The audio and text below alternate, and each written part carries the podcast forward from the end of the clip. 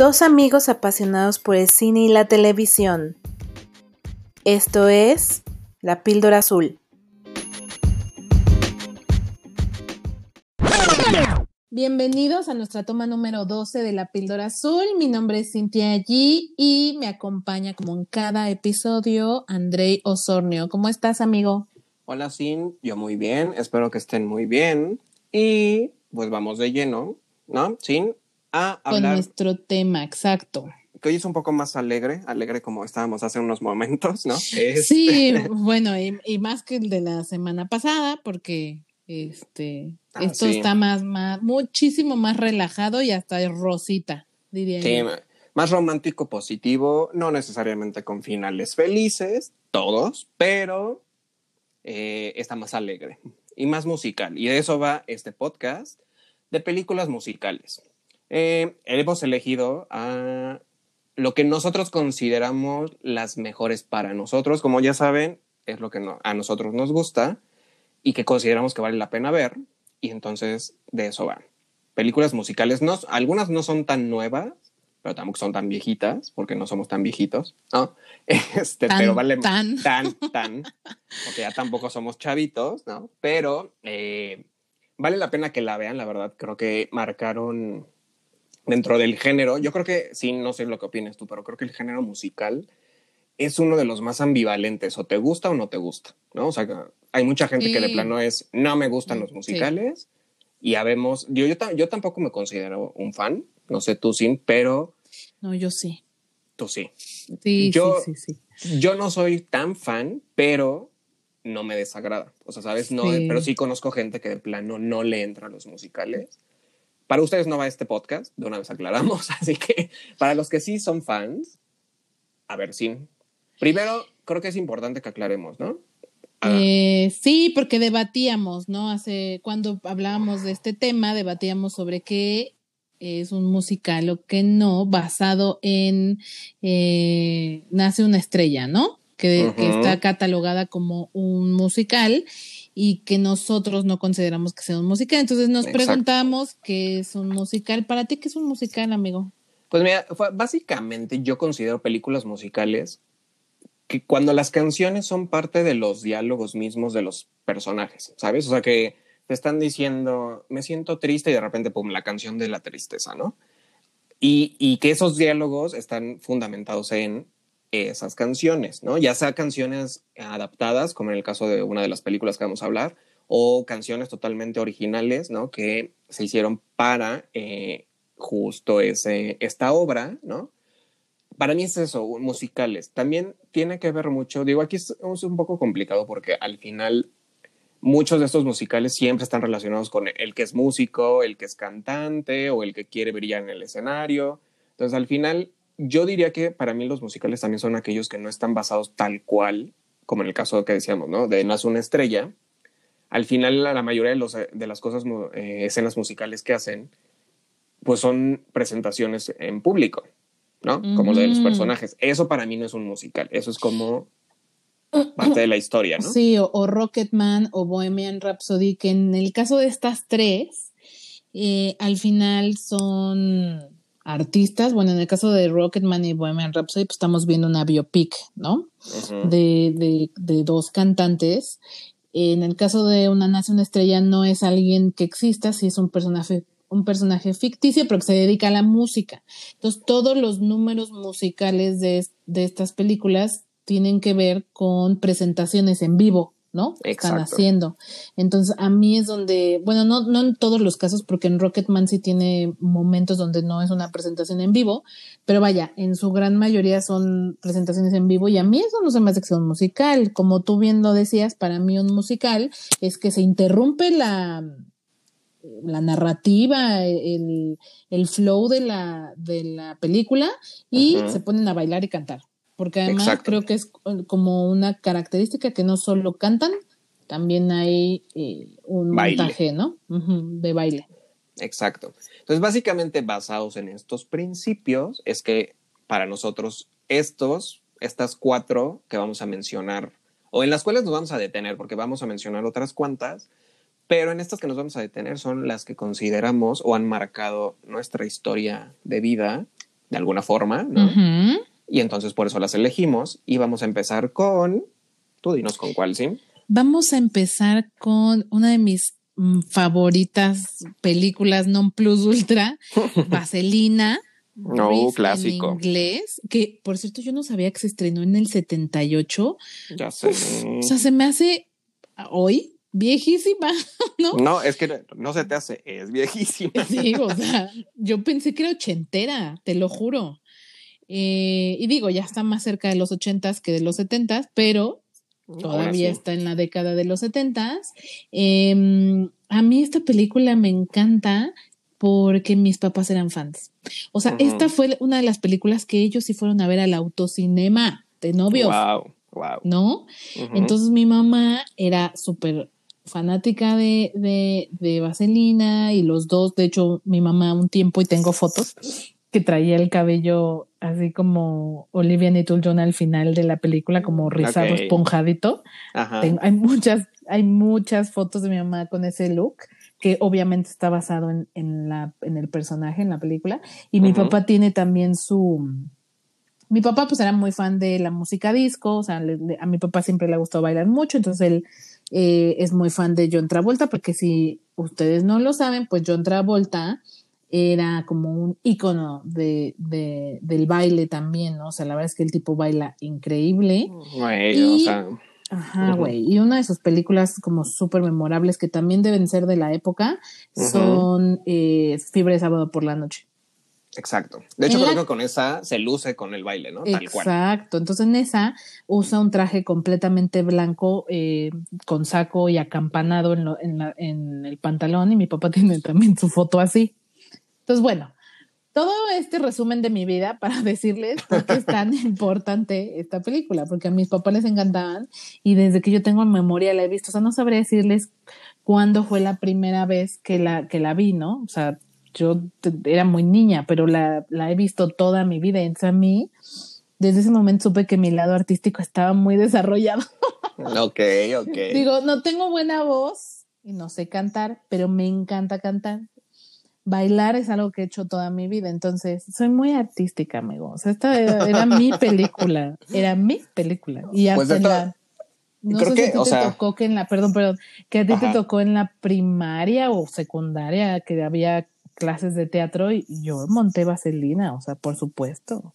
De hecho, justo ahorita que comentas eso, justo lo que iba a decir. Vaselina, digo, esto es, yo creo que este mensaje va más para los centennials y es para que no se pierda la bonita tradición de ver Vaselina, ¿no? y llevarla a cabo, porque justo lo que decías, a mí me tocó con mis hermanos, mis hermanos son más grandes que yo, ¿no? Ujú. Ellos sí son, eh, no, pues me llevan más de 10 años cada uno. Entonces, al final, eh, yo vi con ellos que eh, tienen fotos de ellos haciendo, ya sabes, el musical en el- justo en la escuela. Ujú. Pero a mí también me tocó, y a la generación que vino después de mí le tocó hacer estas representaciones. Creo que Vaselina es una de las obras que más representan en las escuelas y que también, la, eh, ya sabes, estas productoras independientes que empiezan, normalmente siempre montas Vaselina. De hecho, quiero hacer aquí una pausa. Este, se me pasó decirlo al principio, pero este podcast va dedicado a mi amiga Andrea, que ella es justo ahorita que decías esto del musical de que lo representa, ella par- participó en una obra justo independiente, donde me parece que montó justo Vaselina, ¿no? Entonces por eso me acordé mucho ahorita de ella. Porque sí, o sea, la película es eso, o sea, es tan, tiene este, es tan icónica que justo todo marca generación tras generación y yo creo que estos centennials que no la han visto y que se den la oportunidad de verla, no van a poder ser indiferentes ante ella. Yo ayer la estaba viendo, tenía mucho que no la veía y no pude ser indiferente. Dije, ay, ya está súper retro. ¿Cuál retro? O sea, neta, las oyes las canciones otra vez y te dan ganas de cantar, ¿no? ganas, sí, es, como atemporal, ¿no? Ujú. O sea, sin importar de que es una historia que aunque se estrenó en el 78, está ambientada en los años 50, Ajá. con estos estos faldas amponas y calcetines y este pues muy de esa época de los 50. Ya sé, el zapatito. El negro zapatito con de charol. Calcetín blanco. y zapato. Y, y este pantalón negro. Y, y que te haces tu colita de caballo y tienes un moñito y es como muy característico de la época, ¿no? Entonces, eh, yo la vivo muy atemporal, ¿sabes? Porque hace no mucho tiempo, eh, no te sabría decir la verdad cuánto, pero no tienen tantos años, ah, hicieron un especial para tele donde hice una mezcla entre película y obra de teatro con Vanessa, Vanessa Hudgens, es Rizzo. Y la chica de, ah, ah, no me acuerdo del nombre de la, de la, que hace de Sandy, pero también es famosona, canta bastante bien. Y entonces es, es esta onda de que te está siguiendo la cámara, porque es un producto para televisión, pero el escenario atrás se mueve. O sea, si van cambiando de escenarios y los escenarios son como de teatro, pero los van moviendo y los van cambiando. O sea, es una mezcla entre ambos géneros, tanto el teatro como el, cine, y la verdad, y lo hicieron justo como eh, por aniversario de la, de la película. Y, está increíble, o sea, ese yo eh, lo pueden comprar en iTunes, seguramente en algunas otras plataformas, porque yo lo tengo y de verdad me, me pareció, o sea, lo vi muchos años después en una versión diferente, con actores diferentes y de todas maneras me encantó, o sea, cantar las o sea, yo me sé las canciones en español y en inglés, amigo, porque además es esas películas que pasan en el 5 toda la vida. Ya sé. Y entonces, por supuesto, domino las canciones en español, seguramente así las vi de niña. Y después, eventualmente, vi la versión en inglés y también las, las dos versiones son muy buenas. Entonces, me, me, me sé las dos versiones. Que yo te puedo decir, justo por culpa del Canal 5, yo no la había visto. Eh, eh, bueno, pues siempre la crecí viéndola en español. Claro. Yo recomendaría, digo, yo sé que tú, a ti te gustan las dos versiones, yo recomendaría verla en inglés porque es otra experiencia. O sea, a mí de repente el subtitulaje, respeto mucho la profesión y esta, esto que hacen la gente que se dedica, a, no al subtitulaje, al doblaje, mm. eh, pero de repente sí rompe. O sea, porque justo ponen en... Digo, ahí, me, me, dio mucha risa ver a la Sandy con este, con este acento australiano tan marcado, me daba mucha risa como lo pronunciaba porque justo me casé con esta idea de una Olivia Newton-John hablando en español por el doblaje del Canal 5, ¿no? Y entonces era muy chistoso verla en esta transición. Yo la recomendaría ver en el idioma original, pero es muy respetable, ¿no? Entiendo que hay gente al que le gusta ver español como a ti, ¿no? Pero. Pues es que uno crece con ellas, hijo. O sea, hay películas que solo me sé en español, o sea, o que tengo muy presente la versión en español de esas del 5, ¿no? O sea, mi, mi pobre angelito será otra de ellas, ¿no? mujer bonita. Mujer, bonita, que ubicas perfecto la voz de Julia Roberts en español, ¿no? O sea, los diálogos, etcétera, etcétera. Y pues sí, yo sí soy 100% partidaria de la versión en inglés, pero la versión en español, pues creces con ella, te acostumbras y ya no está tan mal. Exacto, exacto. Te digo, sí, o sea, muy respetable, la verdad. Y lo, pues de qué va, para los que no la han visto, a muy grandes rasgos, eh, Sin, ¿de qué va? Cuéntanos. Pues ¿Quiénes es una historia de amor entre Sandy, que es Olivia Newton-John, y Danny Zuko. Desde él sí pronuncia su apellido porque Danny Zuko es súper emblemático. interpretado por John Travolta, se conocen en la playa en el verano y tienen así un amor idílico hermoso, juvenil, porque se supone que son de preparatoria. Tell me more. Exacto. Exacto. Pero después regresan a la realidad y ellos creen que nunca se van a volver a ver en la vida y ¡pum! Están en la misma escuela porque además ella se mudó de, Australia, entonces, ¿no? Y se inscribe casualmente en la misma escuela donde va Dani Zuko y ¡pum! El punto es que el pum vale, porque Dani Zuko resulta ser el más rudo de los rudos de la escuela y el popular y etcétera, etcétera. Y la Dani toda mensa y boba y teta, pues no, le iba bien a su, a su, a su imagen salir con alguien como ella y entonces se hace el cotizado y ahí empieza un poco el drama de estos, de estos chavitos, ¿no? Porque el pinche Dani Zuko se cotiza y, le hace el feo a la Sandy. Estaba galanzón. O sea, si le crees, la verdad, a un John Travolta, que es el galancito, el galancito que aparte anda con todas, ¿no? Porque luego cuando aparece la, la chacha de, de, Mayo, no sé cómo se llamaba, ¿no? De, de, de, de, Gregorio. o algo así la chacha, ves que, pues, digo que la chacha aparece también una, su mamá más bien, ¿no? Pero que ahorita nos hablas un poco de las edades de los... Bueno, no, no, ahorita no. Dinos de una vez cuántos años tenían, sí. Que eso es otra cosa. Yo, yo cuando empecé a tomar conciencia, decía, o sea, de mi adolescencia, pues yo dije, o sea, yo no me veo así de ruca, güey. Estos se ven demasiado rucos, pues ¿cuántos años tienen? Y resulta que todos están arriba de los, sus 20 años, ¿no? Inclusive muchos ya rayando en los 30. Para cuando grabaron la película, Olivia Newton-John tenía 29 años, güey, y John Travolta 23, y entonces es por eso que se veían tan rucos, ¿no? Porque tú no crees que estén interpretando a chavitos. ¿De cuántos años tiene uno en la prepa? ¿16, 18, 18 máximo? Máximo 18. Entonces, pues qué oso. O sea, qué oso. No sé por qué antes hacían mucho eso en el cine, de personajes adolescentes interpretados por gente veinteañera. La verdad es algo que nunca voy a entender. Pero sigue pasando, ¿eh? Créeme, créeme, creo que es algo que vimos también en la serie de Glee, ¿no? Creo que mm. la mayoría están grandecitos, no tan marcado como aquí, porque la verdad es que sí, era lo que te decía hace, hace rato, ¿no?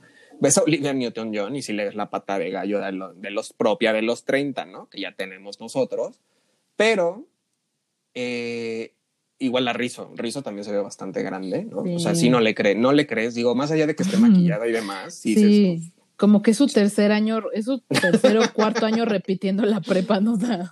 Podría ser, quizás. Nunca salió de ahí. A lo, mejor a lo mejor era por eso, a lo mejor era por eso. Pero justo, ajá, exacto. O sea, como que sí, es muy común, no sé por qué desconozco las decisiones de los productores, pero la verdad es que independientemente de eso, te envuelve.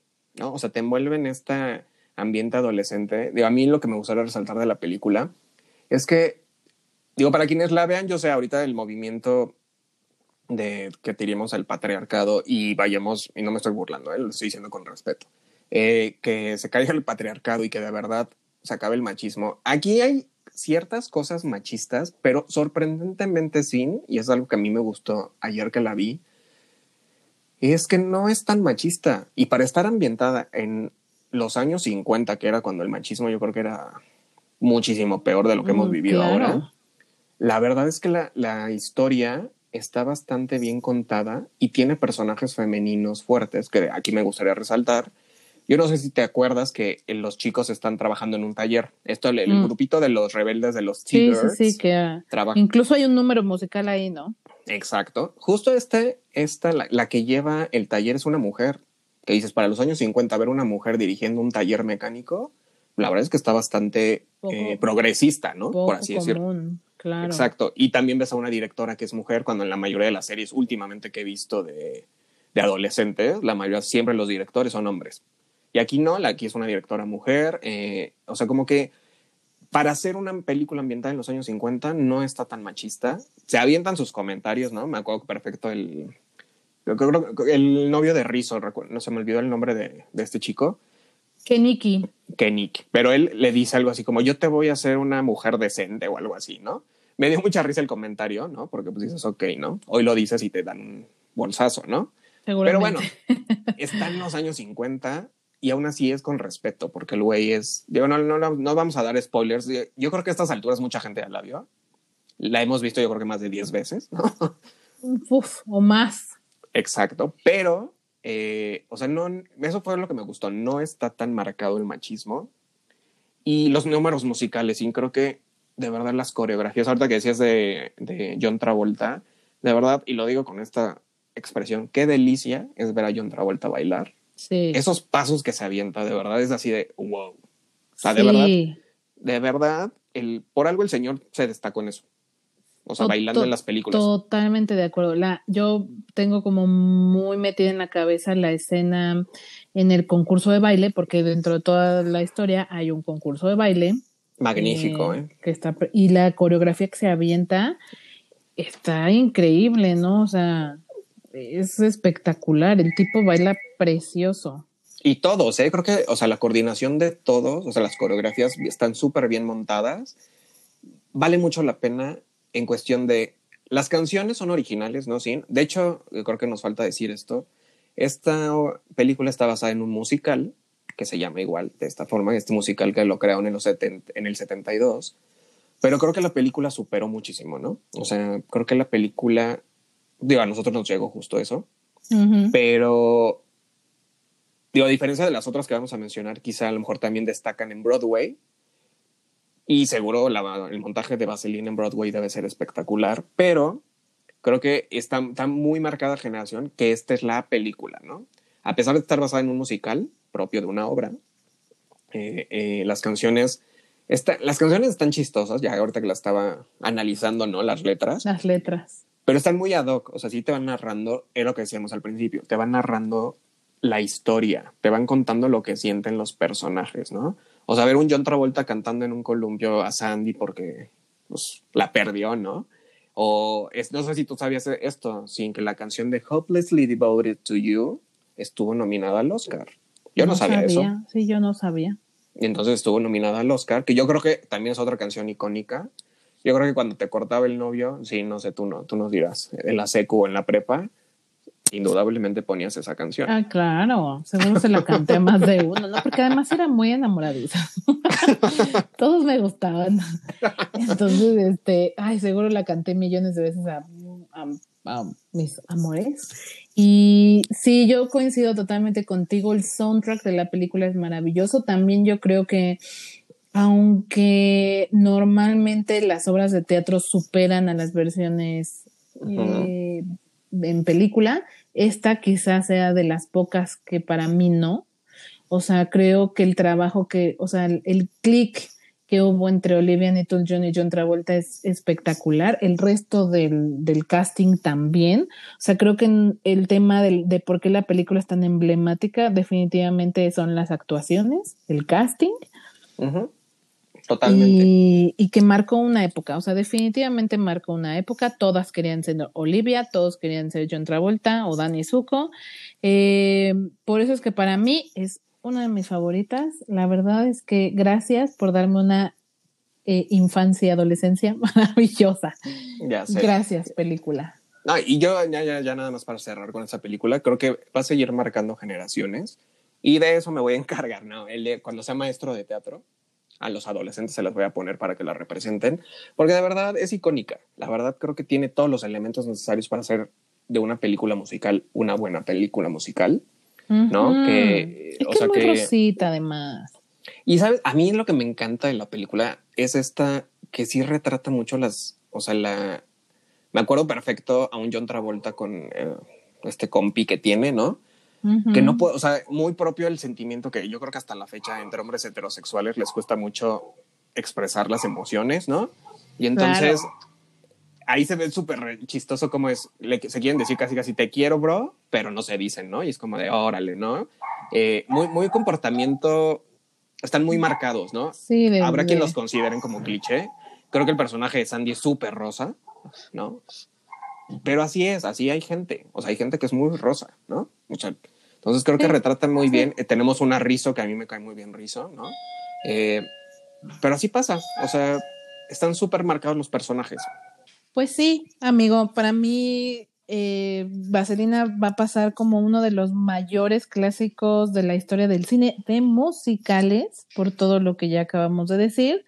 No creo que tenga igual, o sea, no creo que en ningún momento ningún otro musical específicamente como de temas de adolescentes pueda llegar a superarlo. Oye, que a esa ahorita que decías eso, creo que hay un Vaselina 2 y sale Michelle Pfeiffer, ¿no? Y que desde luego no tuvo el éxito que tuvo la primera. Pues sí, totalmente. Ni porque saliera la Michelle Pfeiffer, ¿eh? por cierto, dicho sea de paso, la verdad es que sí es una porquería. Pero bueno, sin entrar más en, en detalles, ahora sí, vamos a nuestra segunda recomendación del día. Cuéntanos. Esta, pues mira, esta a ti también te gusta y como tú ya te aventaste la, anécdota personal, yo voy a dar la mía con esta película que es Moulin Rouge o Moulin Rouge o Amor en Rojo, como le quieran decir. Amor en rojo, yo digo, entiendo que está en rojo, pero no sé por qué le pusieron así. no, además a mí eso sí ya me suena como a novela barata del 2, ¿no? Ah, pues amor en rojo, ¿no? Pero bueno. Sí. En fin. Eh, Moulin Rouge. Eh, aquí, aquí la historia, fíjate, es muy chistoso. Porque justo me parece que estábamos en la prepa, supongo yo que en la prepa o algo así. Y recuerdo que mi grupo de amigos de, de, la prepa querían ir, ¿no? al cine. Y fuimos todos al cine en grupito y demás. Y estaba esta película en cartelera. Ya uno, yo hice un berrinche, uno de esos berrinches que normalmente este, solía hacer en la prepa, porque he de decirlo que era bastante temperamental en la prepa. Bueno, no creo que. No, te creo Deja de estarme quemando en público, sí. soy, artista, por eso, por eso pasa. soy vivencial, como diría un maestro de, los que tuve. Estás vivencial por eso. Pero bueno, dejando eso de lado, eh, ellos querían ver esta película y yo no quise. ¿No? Dije, ah, no, nos enojamos, ya creo que ya ni vimos nada. Pasa el tiempo y uno de estos amigos me, eh, me invita a su casa en su compu. Digo, en ese entonces no había un Netflix, para que quede muy claro. No sé de dónde consiguió la película él. Me dices que, güey, tienes que ver esta película, ¿no? Y era Mulan Rush. Y yo decía, ay, güey, ya vamos a verla, órale, ¿no? Güey, terminó, o sea, la vimos en su computadora, una pantalla súper chiquita, ¿no? Es, con el sonido, ya sabes, súper malo, ¿no? Y me quedé así de, güey, ¿por qué no la vimos en cine? sí, ¿Por qué no me obligaron a verla en cine? Malditos, me hubieran obligado perras. Entonces al final fue como, güey, eh, no la pude ver en cine, la primera vez que yo la vi y quedé encantado con esta película. ¿Por qué? Voy a decir lo siguiente. Creo que Mulan Rouge al principio, y sí, y sí cuesta, quienes no la han visto, eh, les cuento de qué va Mulan Rouge. Se trata de un joven escritor, interpretado por Iwan McGregor, atormentado en la época de 1900, ¿no? en esta industria de la bohemia, bohemia eh, artística, y pues él quiere ser escritor, llega justo a París y llega al Moulin Rouge por ciertas situaciones, conoce a Satin, interpretado por Nicole Kidman, quien es una muy guapa cortesana, o se hace una prostituta, ¿no? En pocas palabras, una prostituta se enamora y pues ya se imaginarán, ¿no? Artista atormentado que se enamora de una prostituta, pues pinta que va a ser trágico, ¿no? Pero todo esto nos lo cuentan a través de un musical, ¿no? bueno, de varios musicales, ¿no? O sea, hay varias eh, escenas. Al principio es un poco complicado, o sea, la, ves y como dices, ah, es el típico musical, pero creo que en cuanto pasen, yo creo que unos 20 minutos de la película, te terminas por envolverte en esta magia que tiene, porque aparte usa canciones. Aquí sí, ah, digo, hay que resaltar, y fue muy criticado por esto, que justo Moulin Rouge no usa canciones originales. Creo que solo una o dos que sí se escribieron directamente para la película, pero son como remixes y mezclas que hacen de canciones súper conocidas en la industria y realmente no cualquiera, no, no, son cualquier canción. O sea, se agarran de los grandes, ¿no? Sí, de hecho yo te, yo te iba a decir, ay, perdóname, te iba a decir que yo no ubicaba, porque uno que o sea, yo cuando la vi, igual estaba en la prepa, eh, yo sí la fui a ver al cine, amigo. y me dejó con mis amigas, justamente con mis amigas de la prepa, puras niñas, y casi casi salgo llorando, ¿no? Todas ahí de, ¡oh, maravilloso! Pero bueno, eh, en esa época que mi eh, cultura musical era bastante pobre, Ajá.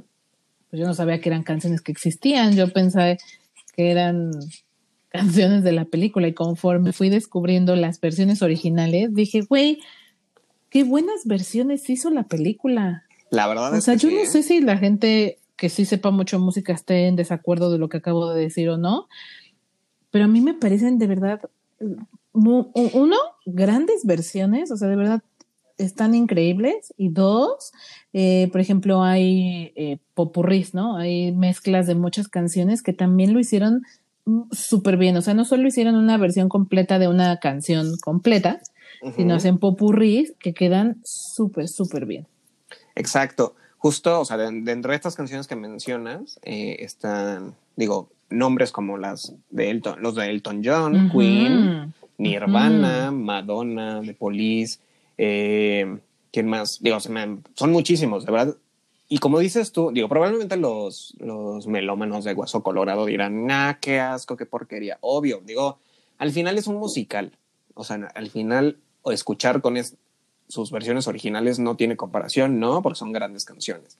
Pero están súper bien usadas en el material. Lo que decíamos, estas canciones las supieron, supieron ver las letras eh, los diálogos, ¿no? O sea, supieron más bien ir, ir viendo la historia y saber en qué momento poner un Like a Virgin, por ejemplo, ¿no? O para enamorar a Satín, eh, cuando le canta esta hermosa canción de Elton John que se llama Your Song, que es una de mis favoritas. De hecho, yo te puedo confesar que yo no había escuchado Your Song con Elton John, sino que la, mi primera impresión de la canción fue con Iwan McGregor. Y wow, o sea, la canción es bonita, ¿no? Y a mí me gustó la versión que él hizo.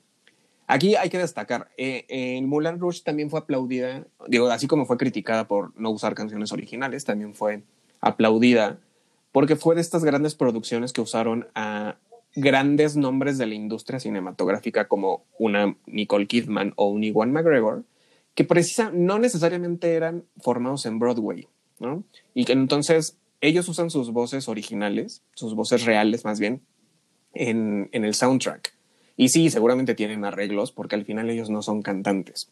La verdad es que Nicole Kidman no lo hace nada mal, ¿no? O sea, creo que tiene un timbre muy... Bueno, ni Iwan McGregor, ¿eh? Sí, no, la verdad es que lo hacen bien. La mayoría, ¿no? Creo que, digo, creo que varios cantan bastante bien.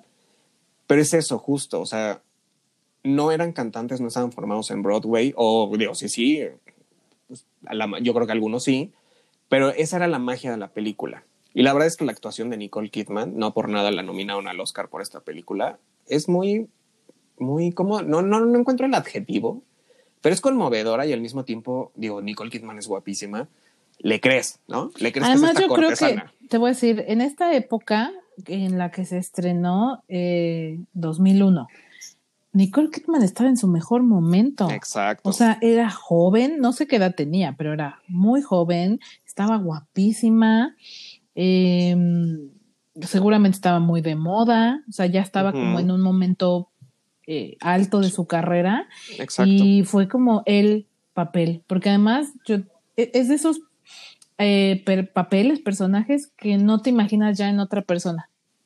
Exacto, eso pasa con ella. Totalmente, estoy de acuerdo contigo. Justo eso es lo que creo que lo dijiste por mí. Era, es eso.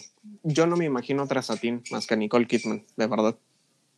Digo, no sé cómo les vaya las eh, presentaciones que han hecho en Broadway con quienes han interpretado a Satín en vivo, pero yo a Nicole Kidman la tengo súper presente, ¿no? Me acuerdo que este amigo que, digo, que me hizo ver la película, a él le fascinaba, ¿no? La, la Nicole Kidman. Y sí, o sea, era verla, verla cantar, bailar, porque también baila, eh, verla, verla bajar de un columpio colgada, o sea, de verdad Nicole Kidman se lució. O sea, de verdad no. Exacto. y, y, y, te voy a decir, no es la mejor cantante, no es la mejor bailarina, pero en conjunto tampoco se me hace la, de las mejores actrices. O sea, creo que ha tenido papeles que la han retado como en las horas, que son cosas como súper diferentes y como muy retadoras, pero en general tampoco se me hace la mejor actriz. O sea, no creo que sea la mejor en, en nada de lo que acabo de decir. Sin embargo, en conjunto, para esta película en, en particular, no lo pudo haber hecho nadie mejor que ella. O sea, su propia personalidad, su su físico también. O sea, no, de verdad no, no me lo imagino. O sea, sí me pareció brillante y pues, muy merecida su nominación, ¿no? Exacto. Y digo, la historia, digo, también, como les decíamos, no, no es la historia más original, no. O sea, la verdad es que si tú vas a ver la película como de que te van a contar algo que nunca has visto, no. De hecho, parte de las críticas que recibió Mulan Rouge fue eso, que era una historia simple, plana. De hecho, si tú pones atención, desde el principio te están contando qué es lo que va a pasar, ¿no? Realmente. O sea, ni siquiera es un spoiler esto.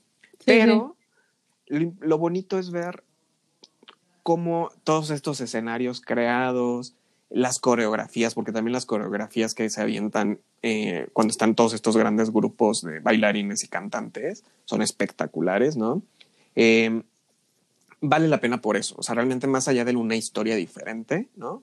Eh, Igor McGregor, yo sé que para muchos tampoco es querido, ¿no? De hecho, es uno de los que tienen vetados como en, los Oscars, como de nunca los vamos a nominar, ¿no? Que a mí Igor McGregor me gusta bastante como actor. ¿Y por qué? ¿Por qué? ¿Por qué? Cuéntanos, ¿por qué?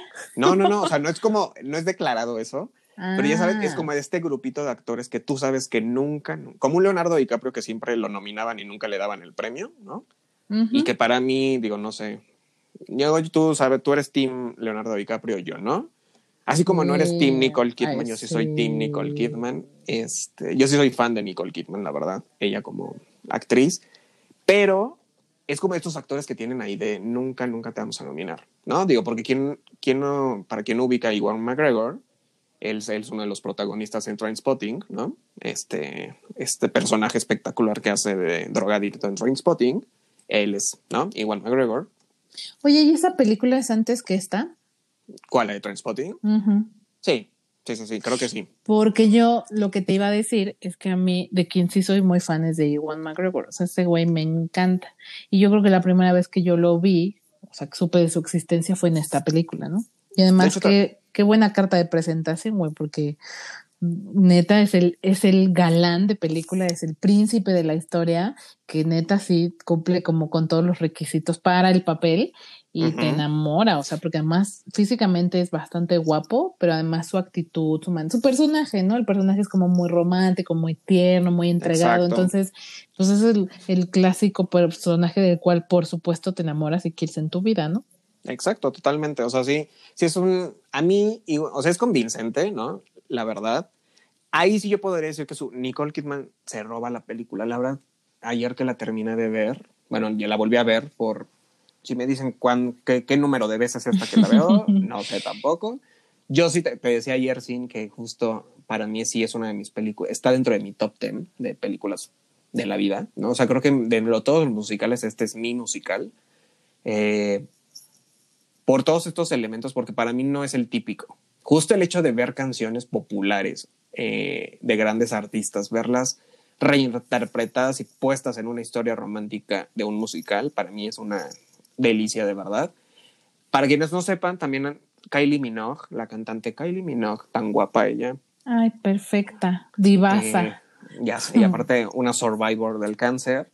Eh, aparece en esta película y... Tiene un cameo, ¿no? Ah, sí, súper sencillo, ¿eh? tampoco nada del, otro mundo, pero aparece ahí y digo nada más como detalle, hay un personaje representado por, que se llama Toulouse, que es como este Pepe Grillo, yo así diría, un poco el Pepe Grillo de Iwan McGregor. Y este personaje sí existió en la vida real, todo lo demás, ¿no? Todo lo demás es ficción, eh, pero este personaje sí existió, ¿no? Y eh, fue un pintor francés, pero aquí lo ponen como uno de los mejores, no mejor amigo, pero yo diría esa como la conciencia y el que lo empuja, ¿no? De repente a, a este Iwan McGregor, a Christian. Entonces, pues yo digo, no sé si tú quieres decir algo más de esta película, la verdad es que Creo que yo ya dije demasiado de por qué me gusta. Eh, sí, yo secundo la emoción. o sea, todo lo que has dicho lo pienso, lo comparto. Para mí también es una, es, está dentro de mi top 10 de películas favoritas. Eh, que dicho sea de paso, mi top 10 son solo películas románticas. Eh, de verdad me, me fascinó cuando la vi, me marcó o sea, también hay innumerables números musicales que le dediqué a, más de uno. Ok, ok. Exacto, porque digo, porque adolescente y pues porque uno sufre mucho de adolescente por el amor, ¿no? Entonces, e, era muy intensa, ya no soy tan intensa, pero entonces, en esa época que me gustaba sufrir mucho por amor, hay varias películas, hay varias canciones. Me gustaba sufrir mucho por amor. es que, es que, es que acuérdate, cuando uno es joven cree que el amor es sufrir, ¿no? Ah. si no sufres, no estás amando. Bueno, que luego te, nos arrastramos eso para la vida adulta, ¿no? Sí, exacto. hay gente que no supera esa parte, esa etapa de la adolescencia, pero eh, en esa época donde yo creía eso, pues esta era como la película de, ah, voy a ponerme a cantar o a verla porque ya necesito sufrir. Ya, siento que no estoy amando tanto. Entonces, bueno, para mí también es súper, súper eh, maravillosa esta película. Tiene tantas canciones. De hecho, te iba a decir que creo que la única canción que no existe y que se creó para la película es la de Come What May. que es una canción que le dedica el protagonista a, o sea, Iwan McGregor a Nicole Kidman, que a mí es como de mis canciones favoritas. Joya, joya de, de, de, la película, o sea, de verdad es una gran canción con un gran arreglo musical y una muy bonita letra.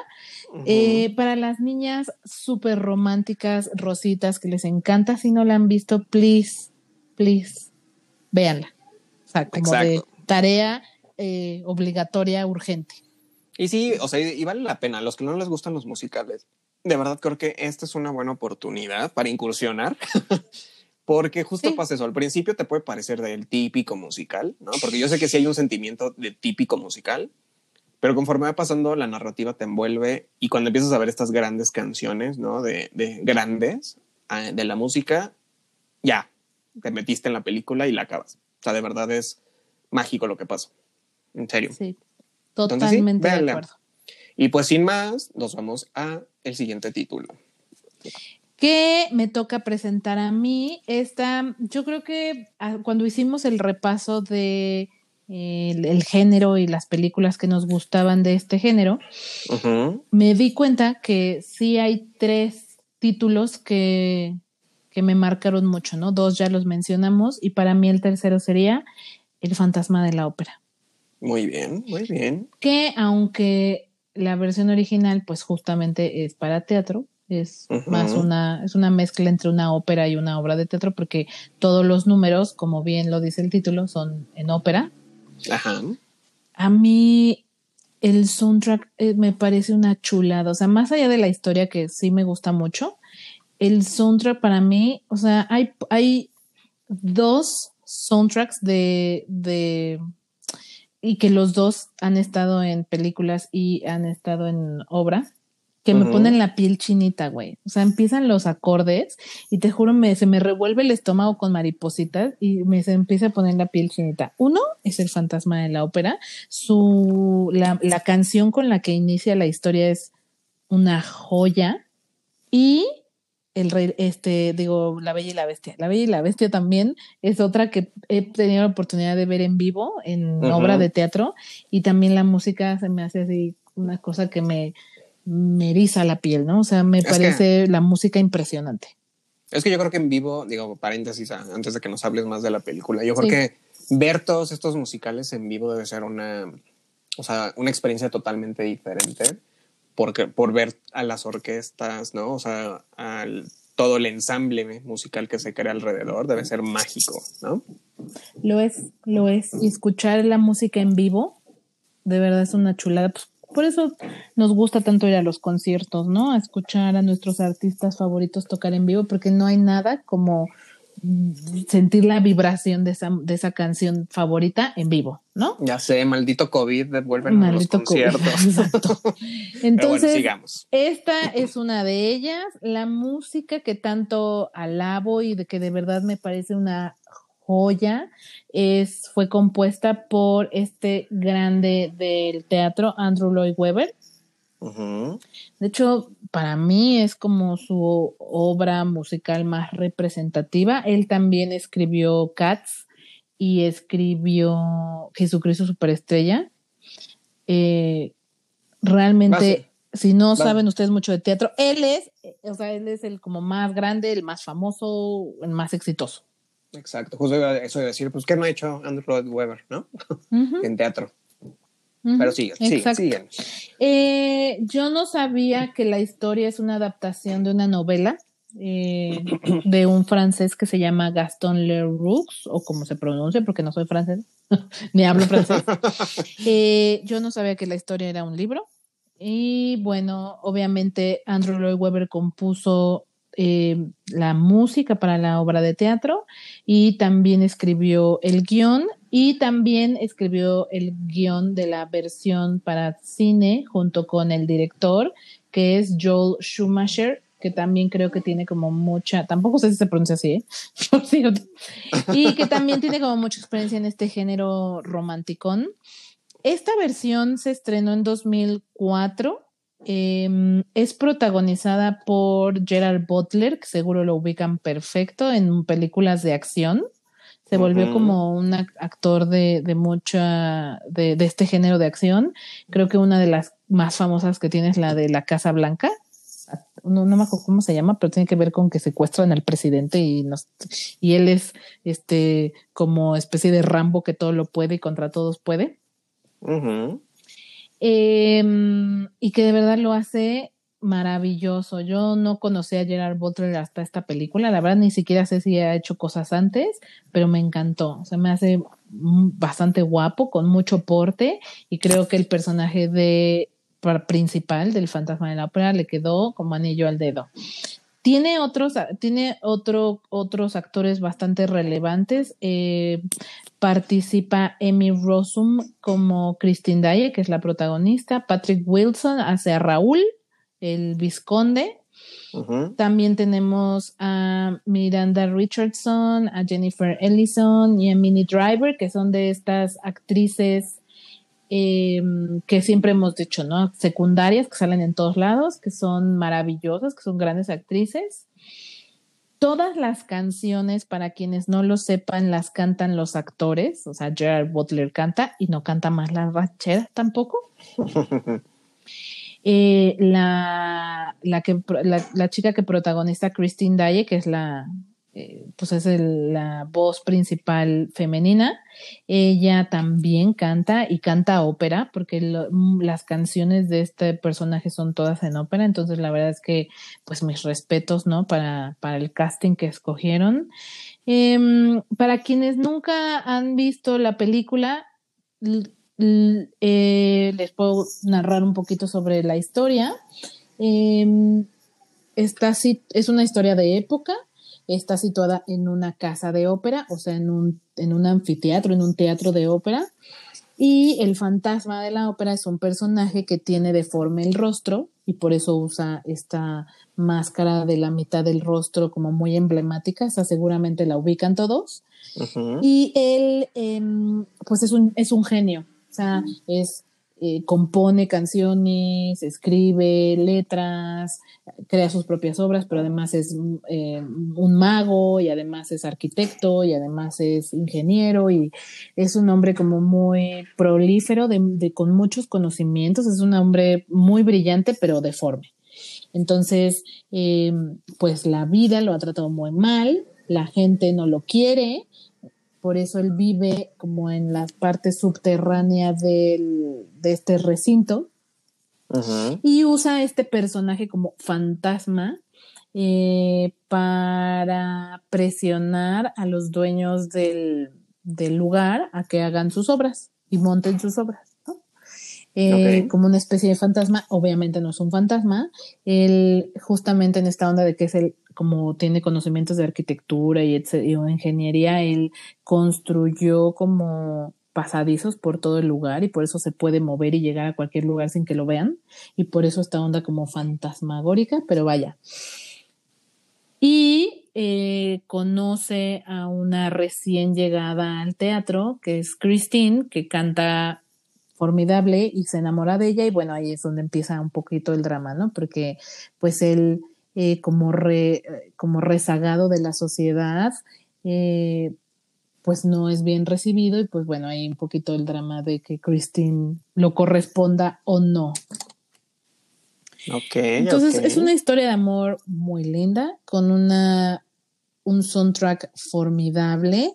Em, yo sé que a lo mejor ahorita hablarles un poco de la puesta en teatro no viene mucho al caso porque realmente estamos hablando de cine, pero sepan que eh, la obra del fantasma de la ópera ocupa el primer puesto en los espectáculos de mayor permanencia en las carteleras de Broadway.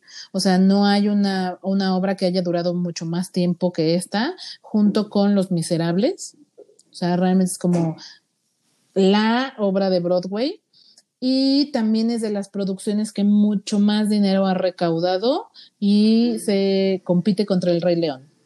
También una cosa que me gustaría destacar mucho es que Andrew Lloyd Webber, cuando la presentó en teatro por aquellos años de los setentas, eh, la protagonista fue Sarah Breakman, que es su esposa. Yo no sé si ustedes ubiquen a esta cantante, justo tiene voz de ópera también es una joya. Yo no sé, amigos, si tú ubicas a Sarah Brightman, pero para mí es una chulada.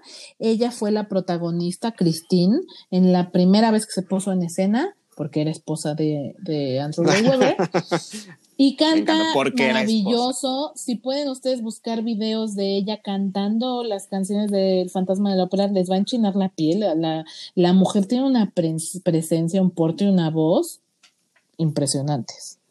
Entonces, no, ¿qué más les puedo decir? A mí está la música es la historia, me parece una historia muy linda, muy romántica, eh, de sacrificio al final, de estas historias que no acaban bien, les anticipo. ah, ya para qué la voy a ver. Eh, no, porque tienes que ver por qué no acaba bien. Y, y bueno, sí, sí, sí, yo, yo les recomiendo, si pueden verla de verdad, véanla, si pueden ver incluso videos de Sarah Bregman interpretando canciones de la obra también, de verdad es una joya por la música. O sea, la historia es muy linda, pero la música es una cosa eh, que no tiene comparación. Muy bien, la voy a anotar igual porque yo les confieso, yo no la he visto eh, la película. Entonces, eh, la voy a anotar en mis pendientes.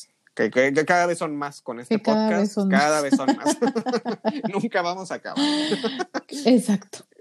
Y pues muy bien. Eh, Ahora nos vamos a la... última, ¿no? Ya nos queda nada más nuestra última recomendación. Y ahora es el turno de otra película en la que mezclan dos elementos que a mí me gustan particularmente.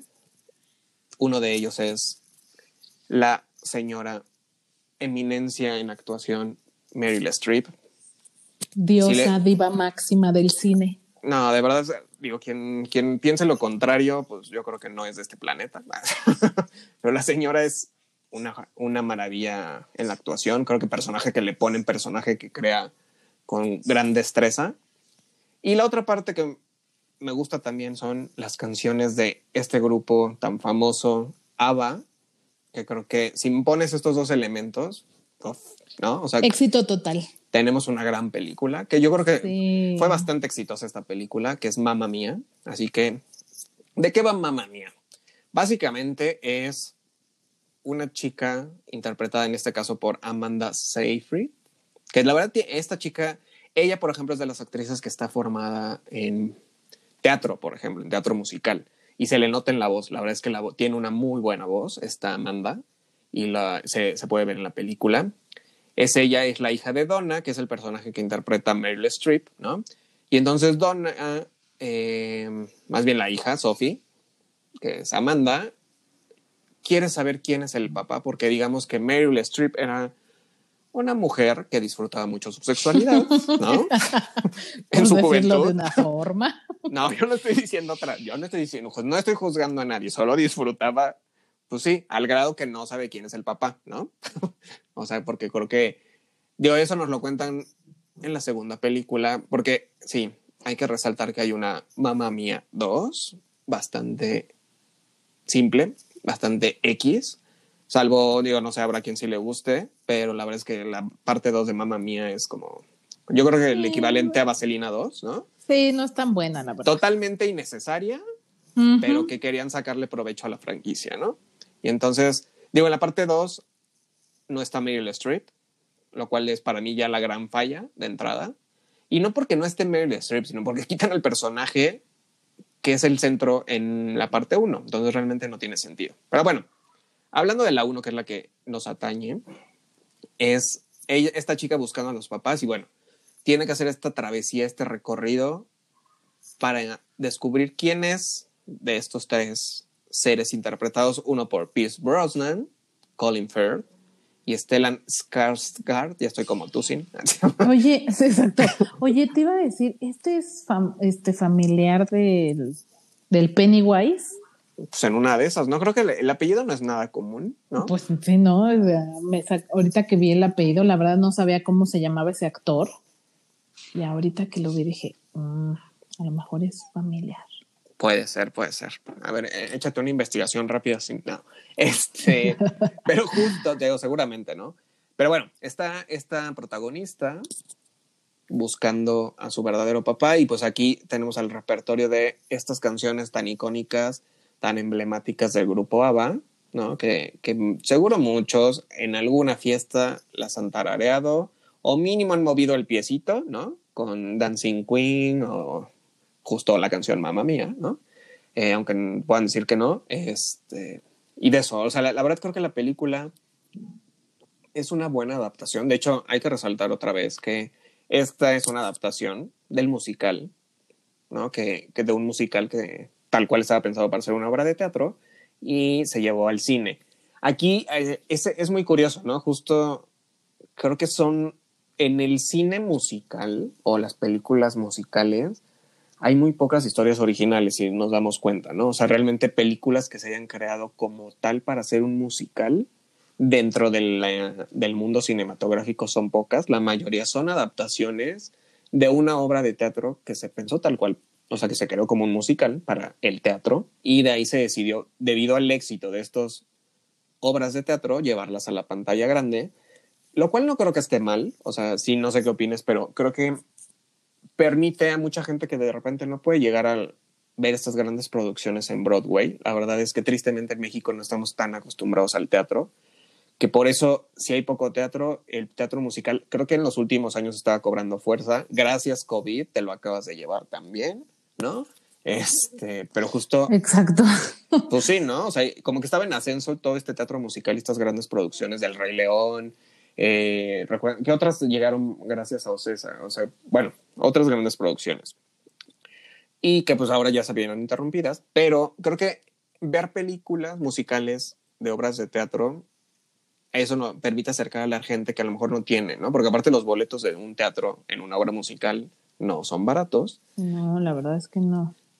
Dios, y lo entiendes por toda la producción que ves, ¿no? O sea, realmente ves pues, todos los actores que están interpretando, todas las coreografías, todos los efectos, todos los vestuarios, el escenario, justifican el precio totalmente, ¿no? Sin. Pero, claro. pues, no todo el mundo tiene acceso. Entonces creo que eh, el acercamiento de estas películas es una buena oportunidad para poderlas ver. Y Mamá Mía, digo, la verdad es que Mamá Mía tiene, rompe todo el esquema de película musical. Sí, no sé si, no sé qué opinas tú, Sin, pero realmente no. Lo, que pasa es que, eh, como yo mencionaba al principio, estas, eh, estas películas musicales que se centran en un solo grupo o artista, pues casi que te tiene que gustar ese artista para que las disfrutes verdaderamente, ¿no? Aunque yo creo que mamá mía, no necesariamente, ¿no? Pero si eres fan de ABBA eh, o de la música pop, eh, vaya, o sea, es como un must. O sea, tuviste que haber visto Mamá Mía. Además, ABBA es uno de los grupos más relevantes de su, de su época y en su género, ¿no? También mi mamá era muy fan y yo por eso terminé viendo. obviamente, mi, estoy muy influenciada por mi madre, ¿no? Entonces, este a mí mi mamá escuchaba mucho ABBA, me sé muchísimas canciones de ABBA y por eso terminé viendo esta película, ¿no?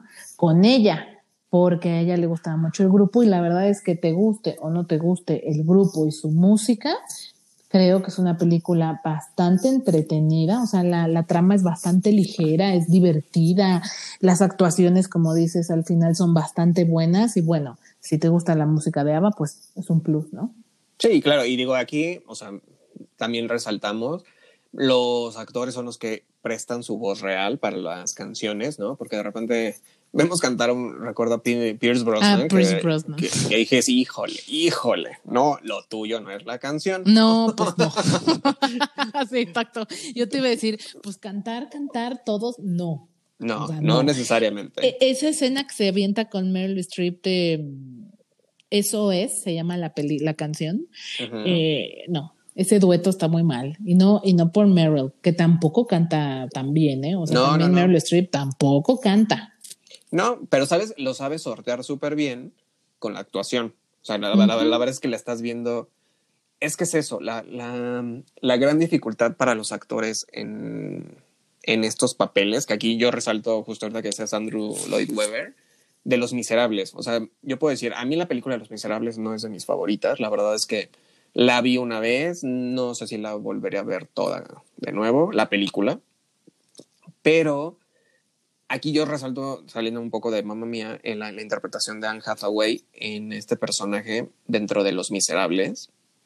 Yo, yo, yo tal cual, ajá, justo yo tal cual la veo, la volví a ver una segunda vez solo hasta el momento en que sale Anne Hathaway, porque esa escena maravillosa que se, se avienta, de verdad solo es un cuadro, o sea, proyectándola a ella nada más, la cara de ella, ella llorando ante la cámara, pero aparte no solo es llorando, es llorando y cantando a la cámara. Sí. ahí sí dije, muy merecido el Oscar que le dieron como, creo que actriz de reparto por esa película. Eh, al final era lo que les decía ahorita con Meryl, ¿no? Podrá no cantar, pero si interpreta la canción, que esa es la magia de las canciones también, y no solamente en cine, también los cantantes. Eh, eh, nos gustan estos grandes artistas porque justo interpretan las canciones, no solo las cantan, ¿no? Y entonces justo Meryl sabe sortearlo muy bien porque te interpreta el personaje de Donna, que a lo mejor no dices, no, pues no canta tan bien, pero te compra el, compras el personaje y compras la letra de la canción que está cantando porque justo va Doc, ¿no? Entonces, eso es, la verdad es que mis respetos para todos los actores de, de musicales, llámese en teatro o llámese en cine, es un gran esfuerzo, la verdad, combinar todo esto. Eh, y Mamma Mía es eso, podrá no tener las grandes voces, pero tiene grandes canciones, tiene muy buenos este, situaciones, ¿no? De los personajes y la verdad es que te lleva. La, verdad es una canción, de esas canciones, estas películas disfrutables que cuando menos te das cuenta, ya te la aventaste toda sin esfuerzo, ¿no? Eh, eh, es que es muy fresca.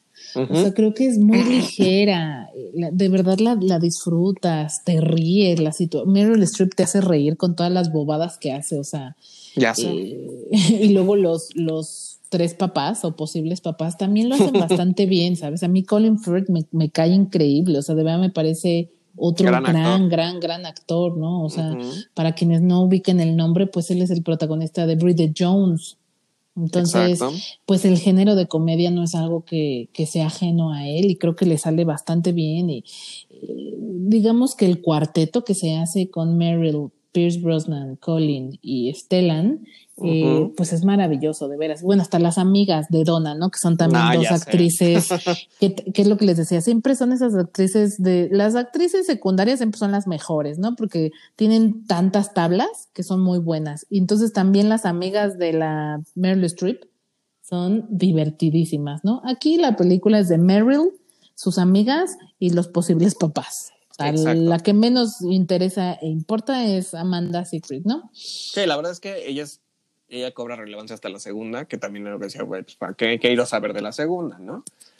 Pero, eh, pues digo, si se quieren aventar las dos seguidas, no está de más. Tristemente, digo, aquí, aquí está la, la grave, el gran, em, pero, que justo, digo, nos da, Cintia y yo nos damos a la tarea de, de ver en dónde pueden ver estas películas. Y ya saben que con estos algoritmos de Netflix, hoy estás, mañana ya no estás. Entonces me di cuenta que Netflix tiene muy pocos musicales. La verdad es que los musicales que tiene, encontré por ahí una que se llama Pitch Perfect, bastante mala. La verdad es que no la recomiendo. Digo, no, no es de Netflix, aclaro. Es una película random de otra productora, pero que está dentro del catálogo de Netflix. Es como de, mm, o sea, si no existiera no pasa nada. Pero quitó muchos musicales. Yo de aquí digo, resalto. No sé si quieres decir algo más de Mamma Mía, ya como no, pasar A, las, a las generales. No, hagamos nuestro recuento de las que nos faltó mencionar, pero que, que vale la pena darles su, su, momento, su, momento de brillo. Exacto, pues sí, todas merecen. Digo, antes, antes de eso, mm. Vaselina sí la pueden encontrar en Netflix este mes, el próximo no sabemos, ¿no?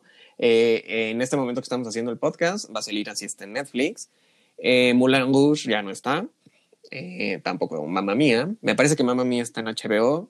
Mulan Rouge creo que ya lo tienen que ver o rentar en iTunes o en Google, en la plataforma de Google. El Fantasma de la Ópera sí creo que tampoco está, ya tampoco en las plataformas comunes. Sí, tristemente. no se la tienen que rentar o comprar. Pero de verdad vale la pena. Yo creo que los fans de los musicales ya las tienen en su colección. Como yo, ah, eso no, eso no les conté de Moulin Rouge, que yo cuando salió el DVD me compré el DVD, pero ¿por qué no cuando salió el Blu-ray de alta densidad? Pues obvio me compré el Blu-ray de alta densidad y sí mejoró, ¿eh?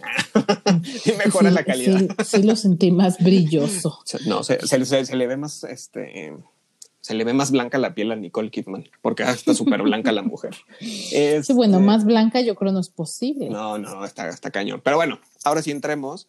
Les decía estos, ¿no? O sea, de, de las películas que pueden encontrar, Cintia y yo nos vamos a la tarea de ver dónde pueden encontrar. Otra que a mí me gustaría mencionar, ya dije un poco de Los Miserables, Chicago. Chicago creo que es otra de las eh, grandes musicales que hubo. Un clásico, ¿no? donde esta mujer, Catherine Zeta Jones, hace un gran personaje junto con esta... Renée Zellweger. Sí, ahorita que decías la de Bridget Jones, ¿no? Que las dos lo hacen bastante bien, ¿eh? La verdad, eh, digo, al final Catherine está formada en teatro, ¿no? Entonces ella tiene todas las tablas. Renée Zellweger desconozco su formación, pero las dos lo hacen bastante bien, ¿eh? O sea, la verdad, es, es una historia que saben llevar muy bien a la pantalla ¿Tú qué otra quieres eh, destacar aquí? A mí me gustaría mencionar eh, La La Land, que aunque tiene opiniones divididas, porque siento que es la película de o te gustó o no te gustó, no hay puntos medios, ¿no? Sí, yo soy de los de no me gustó. Eh, yo soy de las de sí me gustó, no me encantó. Yo cuando la fui a ver al cine, como que me había generado demasiada expectativa y la verdad es que no la cumplió. O sea, sí estaba buscando algo como Mulan Rush, ¿sabes? Algo muy grande. Ándale, creo que mm, comparto no tu sentimiento. No la cumplió, tampoco me molestó. A mí la verdad es que creo que me quedo con ella por los personajes, ¿no? O sea, la verdad es que ambos actores a mí me caen muy bien. que Ryan em, Gosling y, y, Emma Stone a mí se me hacen muy, muy buena onda, de sangre ligera, me gustan mucho. Ryan, pues es guapísimo. Los dos son, son, muy, son muy atractivos en su. O sea, porque te puedo decir, Ryan Gosling, de repente, no sé si lo ves bien a detalle, como que tiene un ojo chistoso. Chiquito. Ajá. Pero, este, digo chistoso, ¿no? Pero sí, o sea, como que no es cara perfecta como podrá ser un Matt Bomber, que aquí ya después hablaremos de Matt Bomber. Mm, pero sí. Pero, por ejemplo, ¿no? En este caso, Ryan Gosling, pero los dos son muy atractivos. Igual está Emma con estos ojazos enormes que tiene y esa cara tan, no sé, ¿cómo se dice? Y que es pelirrojona y, pecosa y, o sea, no es la clásica belleza, pero es muy linda y es muy cute y creo que ellos hacen muy buena pareja, tanto así que es la segunda película que hacen juntos, la primera fue Crazy Stupid Love eh, que es una comedia romántica en la que también salen haciendo una pareja. Entonces creo que ellos tienen muy buena química en pantalla. Y eso es lo que tiene muy de rescatable la película. Bueno, eso y un par de canciones. O sea, las canciones son, es que no todas son maravillosas, pero creo que en general puede ser un buen soundtrack. Son originales para la, para la película y las, la, la se llama City of Stars, la canción que creo que se lleva como todos los aplausos, porque es una canción muy linda, de verdad, está muy, muy linda. Ok. Digo, acá digo otros títulos, a lo mejor que, podemos destacar. Cats, que es, creo que es una de las más recientes que ha salido, Cats. En eh, versión cinematográfica, sí, que por está bien rara, ¿no? Ya ves que la criticaban mucho por estos cuerpos eh, felinos que no se ven reales, pero no sé, están bien raros, porque obvio no parecen gatos. Creo que las actuaciones, como estos movimientos muy felinescos, o sea que sí eh, se mueven como con mucha elegancia y mucho, pues como gatitos, literal. Yo que soy mamá de gatos, les puedo decir que así se mueven los gatitos. O sea, muy bien llevado. creo que las interpretaciones de gatitos están bien, los cuerpos o el efecto en los cuerpos está medio raro. Sí, yo desde que vi el tráiler no me encantó, la verdad es que me generó un poco de, de repulsión, si soy honesto, ¿no? Sí, yo, yo, mm". si le soy honesto, yo nunca había visto la obra de teatro, eh, vi, vi la película y la verdad es que a mí ni la historia ni la música me parece nada del otro jueves. la verdad es que no, pero pues es uno de los clásicos de Broadway, ¿no? Ajá. A otros títulos tenemos The Greatest Showman, que este es donde sale este chico, el Wolverine, ¿no?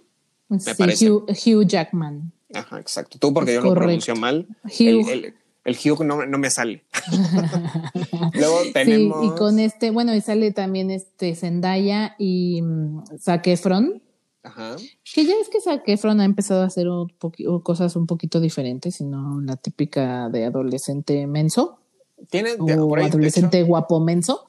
Déjame decirte que ahorita que mencionas a Zac Efron, esto está fuera de lo que estamos hablando, pero justo ahorita que decías que está haciendo otras cosas, yo encontré por ahí, les voy a investigar el nombre de la película porque ni yo lo encuentro. Me gustó mucho, sale con Nicole Kidman. Tiene gran papel de Nicole Kidman, la verdad. Y este, me parece que sale también el de Matthew McConaughey. Ya ven que mm. ahora Matthew McConaughey ya es un actor más serio, ¿no? Ya. Y entonces el ensamble, la verdad es que Zac Efron es de estos actores que está en formación y que con un buen actor frente a él hace un buen papel. Y eso es lo que le ayuda con Nicole Kidman. Hace una escena con Nicole Kidman porque hay un tema ahí como de amantes entre ellos dos.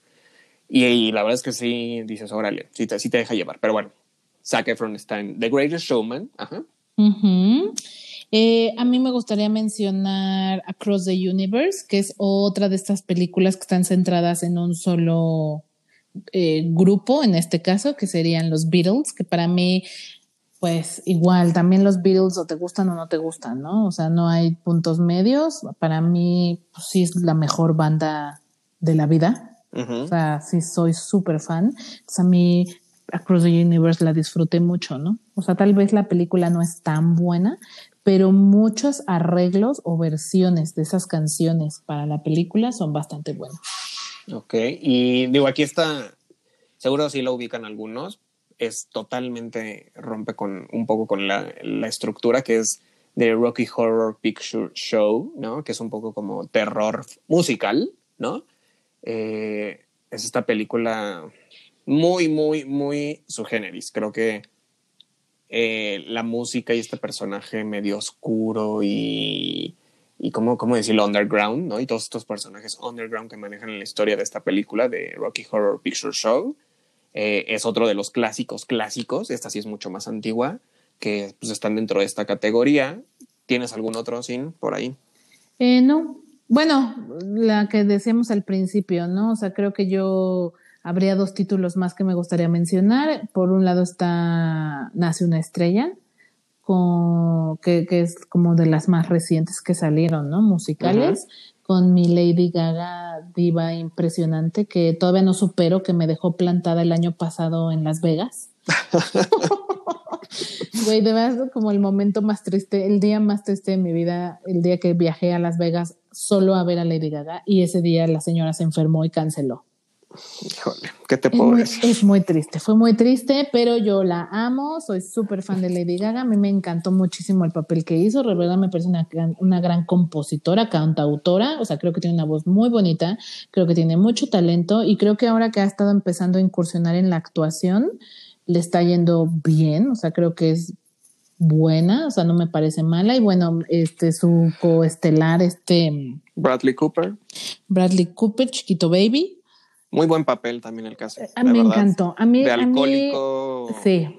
Ponle tú que en este caso la música no destaque porque no la considero tanto un musical, No. pero la actuación de Bradley Cooper, mis respetos, o sea, la verdad me gustó bastante. Y la historia, a mí la historia se me hace muy, muy, muy triste, ¿sabes? O sea, si quieres una película romántica para llorar, definitivamente nace una estrella. Que de hecho, justo, o sea, para los que, digo, obviamente a nosotros nos tocó esta versión de A Star is Born, pero es una adaptación de una película ya vieja, ¿no? O sea, ya hay una película de, de hecho hay varias versiones, del 37, Sí, de hecho del creo que esta es 54. la tercera versión, ¿no? Cuarta, es la cuarta. Ah, la cuarta. Entonces, justo, digo, a los que les habrá tocado a lo mejor eh, la, la que fue antes de esta fue con Barbara, Barbara Streisand. Barbara. Barbara. Oh, mi Barbara. Barbie. Entonces, justo, digo, ha de estar interesante ver esta, yo no la he visto. yo la verdad- tampoco. Star is Born, digo, tengo unas amigas que se compararon el juego de mercadotecnia de que Bradley Cooper y Lady Gaga tenían un romance. No, gente, era solo un truco publicitario por la química que tuvieron en escena, que eso yo también se, lo- o sea, se los digo, a veces la química que tú ves en una película, que es la que tienen justo Lady Gaga y Bradley Cooper, ujú, esa, totalmente. actua- esa actuación, de verdad sí pasa. Digo, a veces sí trasciende y se los digo porque, po- no por experiencia propia, pero sí he sabido de casos donde ciertas técnicas actorales te, te envuelven tanto de, de- en tu personaje y con el personaje que, con el que estás acompañado, que sí terminas en una relación romántica. Sí es un hecho. Pero esto fue, fue solo un truco mercadológico, así que no se lo compren. Pero aún así vean la película. Aquí yo, que, yo quiero resaltar ahorita que seas saliéndonos un poco de lo que decíamos. También vi esta de Burlesque, o le pusieron Noches de Encanto, me parece, donde Mm. sale eh, Cristina Aguilera y Cher, Y otra- otro icono de la, de la escena gay y de, la, de los musicales, Claro. que es Cher. La verdad es que la película no es nada guau. Eh, híjole, Cristina Aguilera tengo ahí divisiones, ¿no? Porque no es mala actriz, pero tampoco no, no le crees cuando está llorando la mujer, ¿no? Eh, que hasta se tiene que agachar a- para no salir la cara a cámara, porque no puede llorar. Pero bueno, tú la ves actuar, en, o sea, más bien hacer un performance musical. Y bueno, pues la voz, digo, sobre decir que es Cristina Aguilera, ¿no? Claro, tiene una Este, voz increíble. pero los movimientos, los bailes, toda, toda la coordinación y las coreografías que se avientan en esa película vale mucho la pena para los fans de Cristina Aguilera. Ver esta película creo que es un must también. Y pues digo, saliendo un poco, porque tampoco la historia no la consideraría tanto un musical, sino, que, sino que está basada en música, ¿no? Eh, digo, nada más como para no dejar afuera, ya sin entrar en tanto detalle, tenemos a Dreamgirls también, eh, hay otra película que se llama Jersey Boys, ¿no? Que también es una adaptación. Eh, Evita, ¿no? Evita es otra, unas más clásicas como Singing in the Rain, West Side Story, El Mago de Oz, ¿no? Como pueden ver, hay muchos títulos, por eso les decía, nunca vamos a acabar el podcast. Tenemos mucho material para dar, pero Cintia y yo ya les dimos nuestras favoritas, que denle una oportunidad a cada una en la plataforma donde las encuentran. Quizá el, el siguiente mes, porque es muy curioso. Después de que sacamos un podcast, no porque nosotros nos haya escuchado Netflix, no, pero justo hablamos de una película que después sacó Ay, ¿qué Netflix. tal que sí? Ojalá, ojalá, déjanos creer que sí. exacto, exacto. Que dicho sea de paso y aprovechando el comercial, Matrix ahora sí ya está completa en Netflix. ¿Ves? Esa justo era lo que quería decir. Que justo hablamos del podcast, no estaba en ninguna plataforma completa y ahora ya está en Netflix. Quizá Yo, sien- ahora. yo Ajá. siento que el tío Netflix ya nos escucha, es un fan de nuestro podcast, ¿sabes? Ay, pues que nos devuelva muchas, muchas, este, muchas, y que ya traiga This is Us 4, por favor, No. Exacto. si nos está escuchando. Pero, eh, pues ya creo que hay mucho material para ver. Sin cuáles son nuestras redes sociales. Antes de darle las Ah. redes sociales, nada más les voy a pasar el dato que sí investigué y efectivamente este actor Skarsgård sí es el papá del Pennywise, es el papá. Del Y Pennywise, pero. so- Pennywise. Pero aclara- es que- aclara es- bien el- bueno, el actor se llama interpreta. Bill Skarsgård. Sí, porque, ¿cómo? ¿Es el papá de eso? No, bueno, este es papá del actor que interpreta al Pennywise, Bill Skarsgård, y también, de hecho, tuvo seis hijos, ok. de los cuales cuatro son actores, y el otro actor que es súper famoso, que ahorita me cayó el 20 y dije, wow, chismezón, y eso se los alto, quería decir. el alto, el alto. El otro es Alexander Skarsgård y este cuate hizo a Tarzán en la última versión que compartió créditos con esta mujer. Ay, ¿cómo se llama? La Harley Quinn. Ajá. Ella. Que está, Que la verdad, que está bastante- guapísima. Bastante galán él. Ella, hecho, sí, él- bueno, él en de- Tarzán se ve espectacular. Por eso ahorita dije, ¿qué? Este también es hermanito ¿en del? Pennywise. Órale. Yo aquí, aquí, este personaje, yo a él lo ubico por la serie de HBO, eh, Big Little True, Lies. True Blood, no. No, Big Little Lies. Ah, O sea, sí mm. por esas también, pero por Big Little Lies ya haré- hablaremos de Big Little Lies más adelante, que también es un must que deben ver, pero el Ujú, personaje que ujú. interpreta como esposo de Nicole Kidman, imagínense a este, con el esposo como esposo de Nicole Kidman, dices, estas parejas irreales, ¿no? De gente tan guapa que Pues sí, que es ¿No? demasiado perfecto para ser real, ¿no? Pues no es tan perfecta y eso se ve en la serie. Pero bueno, pues bueno, este, hoy aprendimos algo nuevo. Este señor, pues, lleva Le mucho encanta tiempo. tener hijos. Le encanta tener hijos. Tiene hijos muy bonitos, por cierto, porque el está Pennywise tan- está, medio tétrico, pero sí está guapetón. O sea, Oye, está- pero el papá, el Stellan, no está tan galán, ¿o sí? Digo, no se de joven. Pues a lo joven. mejor en su época, ¿no? Porque hoy en día sí no es nada galán. Buen actor, es buen Eh, actor. Pero es muy buen actor. Para los que vieron la miniserie Chernobyl, él es eh, uno de los, de los protagonistas. Claro. Y la verdad, Chernobyl es maravillosa. O sea, si no la han visto, por Dios, vayan a HBO y rentenla. O rentenla, pues, no sé. Ya va, que ya pronto hablaremos de eso también. Y ahora sí, antes de pasar a nuestras redes sociales, también les recordamos que tenemos una página web donde pueden ver, que es la píldorazul.com, con una sola entre A. Ya se me olvidó. Ah, sí, no, entre la A. No, entre la de- píldora y azul. Exacto, es que tú tienes tu speech muy armado y yo, esta es la primera vez que lo digo, que oso, gente, que oso, pero este, justo es ese, Cintia lo sabe decir mejor, ahí pueden encontrar muchas, muchas reseñas. Poco a poco eh, irán encontrando reseñas más personales de cada uno de nosotros ahí. Eh, igual también ahí pueden ver, escuchar los podcasts. Nos pueden escuchar en iTunes, nos pueden escuchar en Google y en otras plataformas de podcast. Y ahora sí, sin, si quieres dar las redes sociales. Aquí va, amigo. Es venga, la Píldora, la píldora azul con una entre píldora y azul, tanto en Facebook como Instagram y Twitter. Por favor, denos un like. Eh, te sale bien bonito, te sale bien bonito. y pues muchas gracias, amigo. Creo que este fue un programa que disfruté mucho y nos hizo reír mucho desde el inicio. Ya sé. Y pues nos escuchamos la siguiente semana. Gracias a todos. Chao. You know,